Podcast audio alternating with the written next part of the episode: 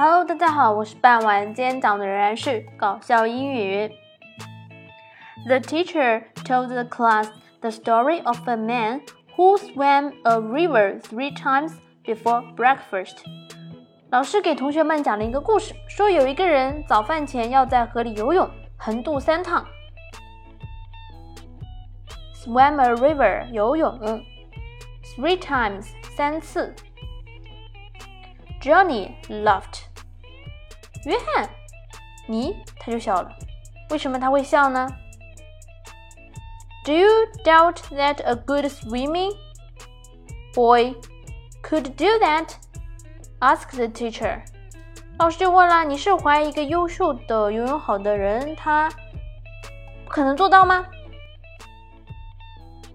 ？”Johnny said, "No, sir. 不，我相信。But I wonder why he did not swim it four times and get back to the side when where his clothes were.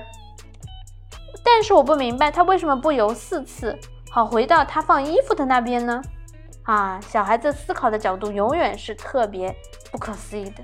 不过也对啊，游三趟的话，他就人还在对岸，但是衣服在哪儿呢？那他肯定要得游第四趟才能回到他出发的岸边，同时找回他的衣服。在故事的最后呢，再把整篇文章念一下。The teacher told the class the story of a man who swam a river three times before breakfast. Johnny laughed.